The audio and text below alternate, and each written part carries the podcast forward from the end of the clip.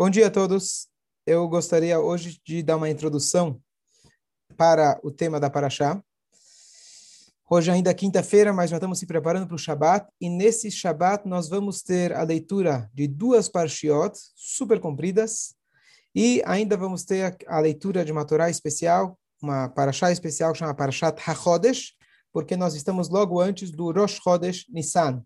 E nesse mês, logo antes desse mês, Deus falou para Moshe Rabbeinu que eh, a Chodesh Achem Rosh Chodashim mostrou para ele a lua nova, falando para ele que esse mês, o mês de Nissan, esse vai ser o primeiro de todos os meses do ano, porque esse é o mês da saída do Egito, o mês do nascimento do povo judeu. Só que a Paraxá começa dizendo o seguinte: Vai aquele Moshe, Moshe ele reuniu o povo de Israel e ele falou para eles as leis do Shabat nós devemos descansar, seis dias devemos trabalhar, no sétimo devemos descansar, e nós temos que abster de trabalho no dia do Shabat. E ainda a Torá fala, não, não é, acendam fogo no Shabat. E aí sim a, a Torá continua contando sobre a construção do tabernáculo e etc. O que, que a gente aprende daqui? Porque de repente aparece o Shabat aqui. A gente já falou no Shabat, nos Dez Mandamentos, então, aqui nessa paraxá é a origem para as proibições, para as diretrizes que nós temos em relação ao que fazer e principalmente o que não fazer no Shabat. Então, o tema que eu queria falar hoje é explicar um pouco sobre a importância do Shabat e alguns detalhes que eu acho que são desconhecidos. Algumas perguntas que são clássicas, mas importantes da gente mencionar e esclarecer. A Torá fala para a gente, Deus criou o mundo em seis dias. O que, que ele fez no sétimo? Ele descansou. O que quer dizer descansou? Descansar é para alguém que ficou cansado, agora ele precisa repousar, descansar. Então, é muito estranho dizer que o onipotente, o onipresente, o infinito, Deus, criador de tudo, ele precisa descansar. Então, o que, que significa que no sétimo dia ele descansou? Pergunta número dois. Nós sabemos que Deus criou o mundo ao longo desses seis dias? Bom, se ele parou, o mundo deveria ter parado também. Porque o mundo depende unicamente da existência constante que Hashem dá. Então, o que, que significa que Hashem descansou? Se Hashem sair de férias, o que, que vai ser de nós?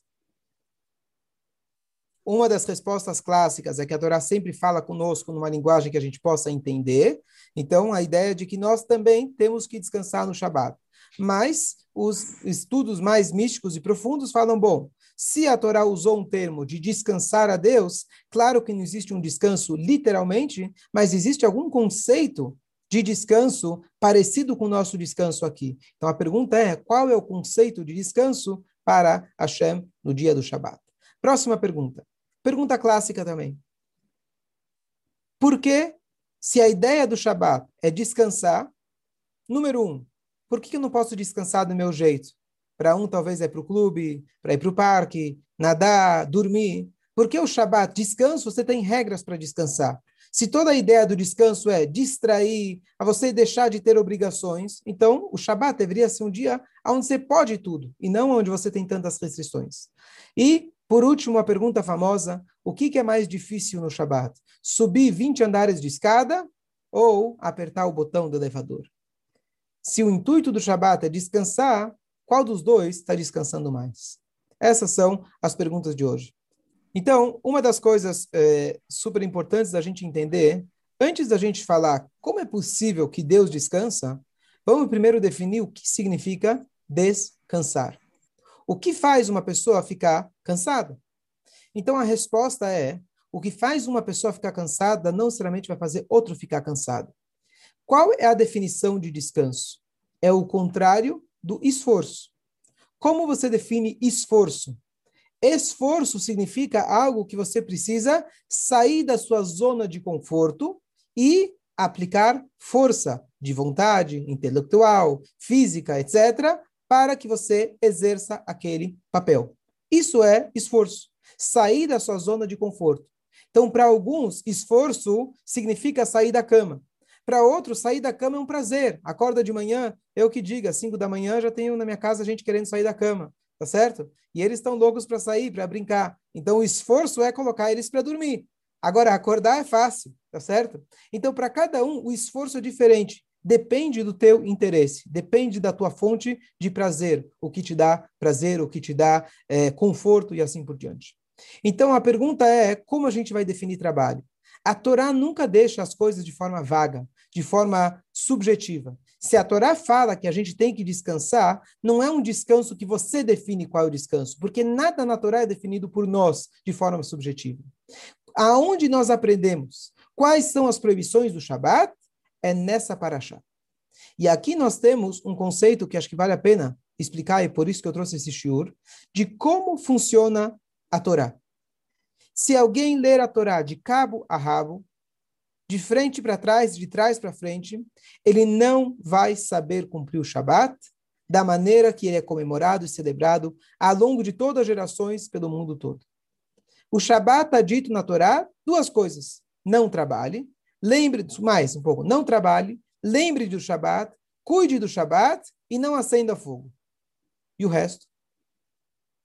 Então aqui nós temos nessa paraxá o conceito é, de interpretação da Torá, que foi passada de Moshe Rabbeinu em diante, que é que a Torá ela tem regras de interpretação e uma delas é contexto. Aonde a Torá de repente falou sobre Shabat?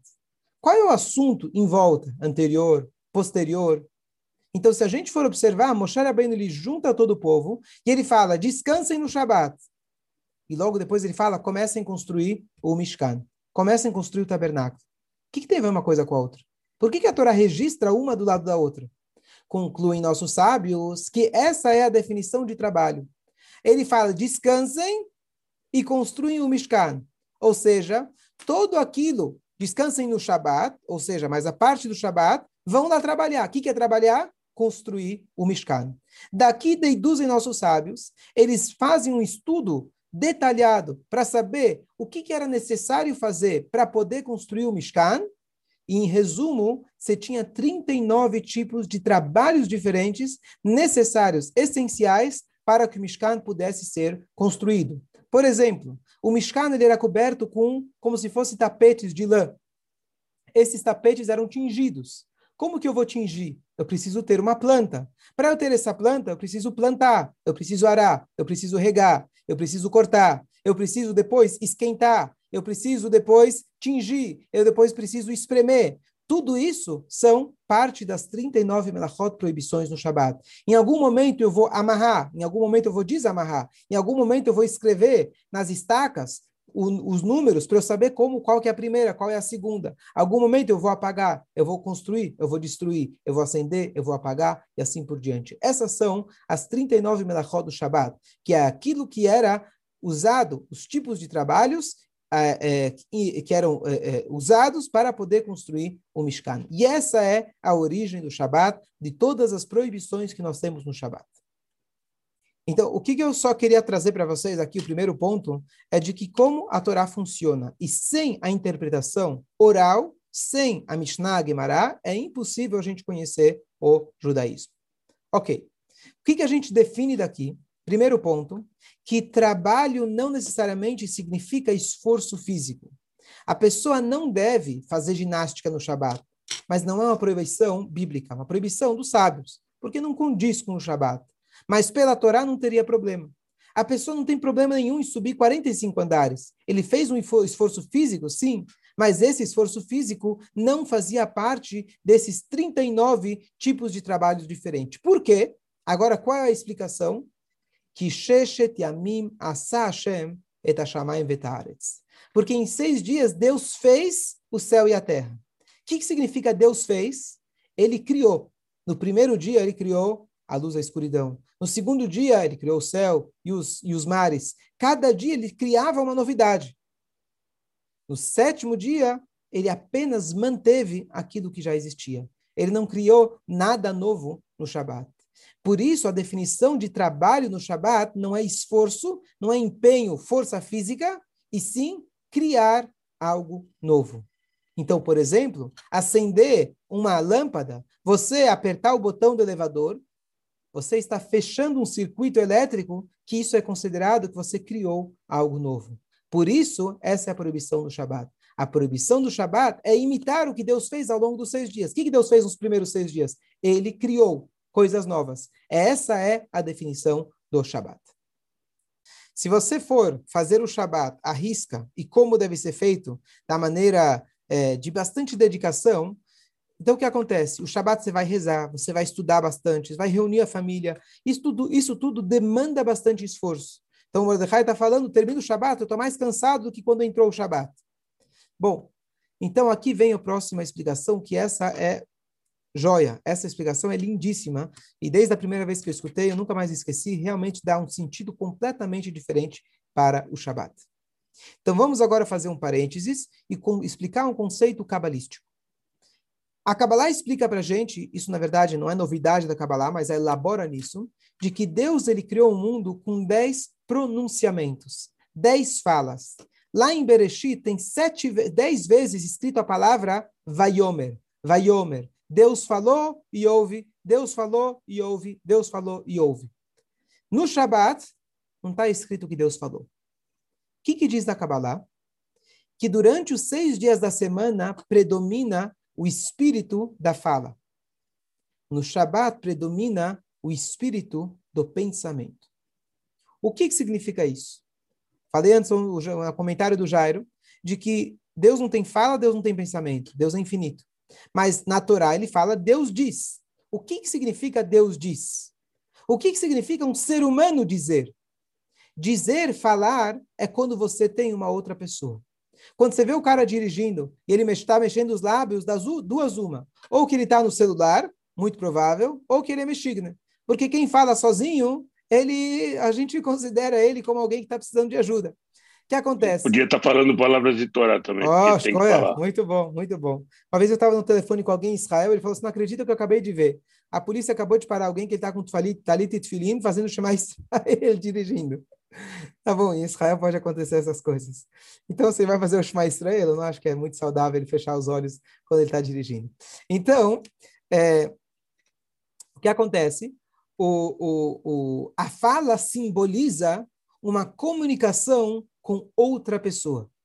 Ou seja, uma comunicação distante. Porque comigo mesmo eu não preciso falar. Se eu estou falando, significa que eu tenho uma outra pessoa, um outro indivíduo. Claro que eu estou tentando me aproximar através da fala, mas a própria fala nos afasta. A própria necessidade de falar significa que somos duas pessoas diferentes. A gente precisa do, do da ferramenta fala para a gente poder se comunicar. Já o pensamento, o pensamento é de mim para mim mesmo. O que acontece? Ao longo dos seis dias, Hashem, ele falou, olha, eu preciso criar um mundo. O que quer dizer criar um mundo? Eu vou criar um espaço, um lugar, aonde haja uma existência que vai se sentir independente de mim. Eu vou criar um ser humano que ele é capaz de dizer que eu, Deus, não existo. Isso ele fez com a força da fala, porque a fala significa distância. O que, que Hashem fez no Shabat? Ele parou de falar. Peraí, se Deus parou de falar, o que, que aconteceu com o universo?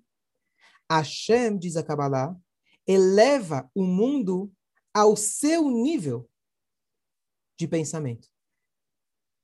No Shabat, Deus não precisa se comunicar com o mundo com uma forma distante usando a fala. Hashem eleva o mundo ao seu nível espiritual e o mundo ele se une de tal forma que ele faz parte do próprio pensamento de Hashem. Para isso, diz a Torá, você vai dizer, bom, eu não sinto nada dessas coisas no Shabat. Para mim, o Shabat é como qualquer outro dia. Para isso, diz a Torá, para que você possa sentir essa energia que nós temos no Shabat tão elevada, você não pode estar tá mantendo o seu costume diário de acender fogo, andar de carro, trabalhar, estar com a cabeça nos negócios. Por quê? Porque se você continua com o seu comportamento do dia a dia, você vai estar tá trazendo o espírito do dia a dia para dentro do Shabat para você poder ter a experiência verdadeira do Shabat, que é você estar no nível do pensamento divino, você precisa se abster de todos esses trabalhos. E aqui vem a maravilha do Shabat. Quem não conhece, quem ainda não tem a prática do Shabat, vai achar que é extremamente restritivo. É restritivo.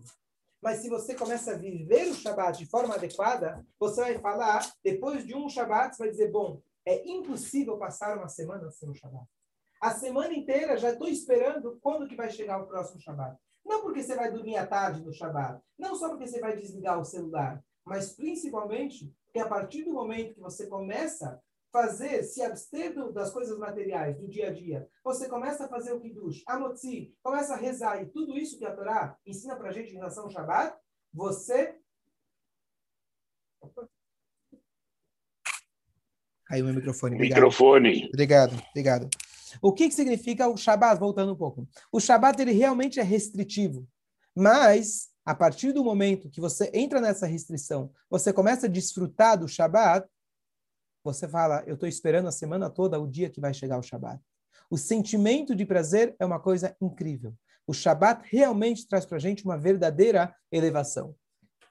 Então, o ponto que eu queria dizer aqui é que as restrições do Shabat elas são apenas condições para que a gente possa vivenciar o verdadeiro Shabat. Então a gente pode focar nas restrições, mas se a gente fazer as restrições e curtir o Shabat, as restrições vão ser como se fosse algo tão simples, algo tão fácil. E é esse o segredo, desculpa, esse é o segredo do Shabat. E o Shabat, através disso, a gente se eleva para o nível de pensamento divino. O que acontece? Diz o Mordecai, termina o Shabat, ele está exausto. O que, que significa o descanso de Hashem? Hashem, para ele criar o mundo, na linguagem humana, Hashem precisa se esforçar. Não é esforço físico. É esforço de Hashem dizer, eu preciso sair, entre aspas, da minha zona de conforto. Qual que é a minha zona de conforto? Eu sou a verdadeira, única existência e não existe nada fora Deus. E tudo que existe é totalmente dependente de mim. E Hashem fala, eu vou sair da minha zona de conforto. Eu vou criar um ser humano que não reconhece a minha grandeza.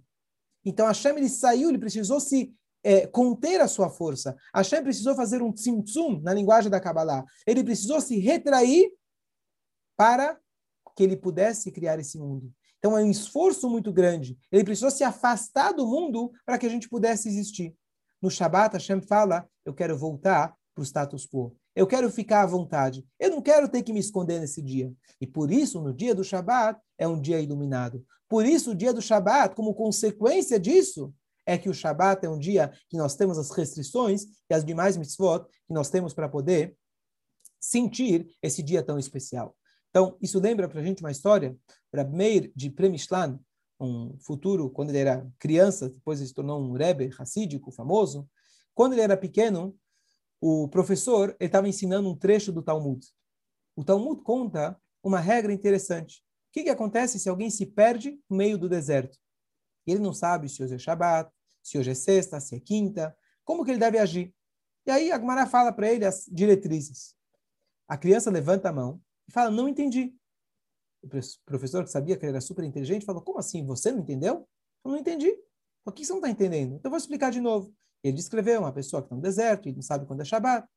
Falei, mas como assim uma pessoa não sabe quando é Shabat? No Shabat, o, o, o mundo é diferente, o céu é diferente no Shabat.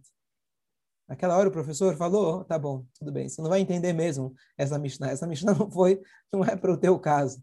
Você nunca, você nunca vai perder aquele sentimento especial que você tem no Shabat. Então esse é o nosso objetivo.